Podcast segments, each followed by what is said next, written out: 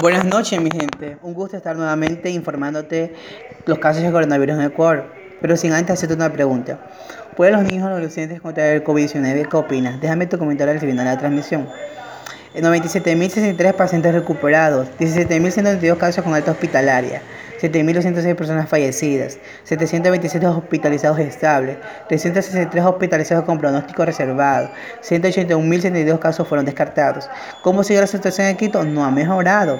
El cantón más golpeado por el COVID-19 reporta 27.989 contagiados hoy, hoy, lo que implica el crecimiento de 885 nuevas infecciones, en contraste con el balance presentado en la víspera.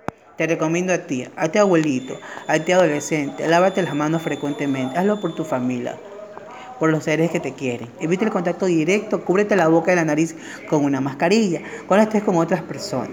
Cúbrete la nariz y la boca al toser y no estornudar. Desinfecta y limpia cada espacio de tu casa, porque el virus puede llegar en cualquier momento. Monitorea tu salud a diario. Por favor, cuídate.